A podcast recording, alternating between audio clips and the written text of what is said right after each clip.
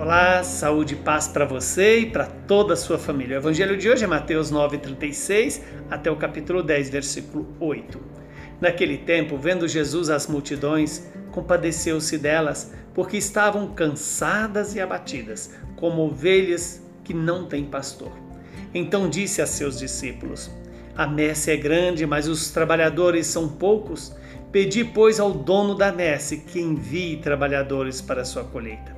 Jesus chamou os doze discípulos e deu-lhes o poder para expulsarem os espíritos maus e para curarem todo tipo de doença e enfermidade. Estes são os nomes dos apóstolos. Primeiro, Simão, chamado Pedro, e André, seu irmão. Tiago, filho de Zebedeu, e seu irmão João. Felipe, Bartolomeu, Tomé e Mateus, o cobrador de impostos. Tiago, filho de Alfeu, e Tadeu, Simão, o Zelota e Judas Iscariotes, que foi o traidor de Jesus. Jesus enviou esses doze com as seguintes recomendações: Não deveis ir aonde moram os pagãos, nem entrar nas cidades dos samaritanos. Ide antes as ovelhas perdidas da casa de Israel. Em vosso caminho anunciai: o reino dos céus está próximo. Curai os doentes, ressuscitai os mortos, purificai os leprosos, expulsai os demônios. De graça recebestes e de graça dai. Palavra da nossa salvação. Glória a vós, Senhor. Louvado seja Deus por esta palavra que nos traz uma boa notícia. O reino de Deus está próximo.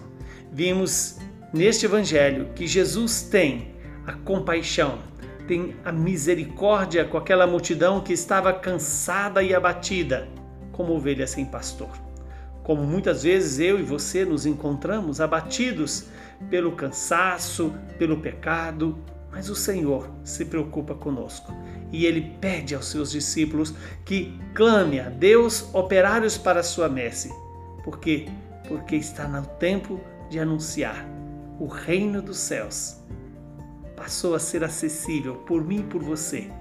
E quem nos dá esse acesso? A igreja. A igreja na figura dos apóstolos que são chamados nome a nome. Como hoje Deus chama você e a mim pelo nome.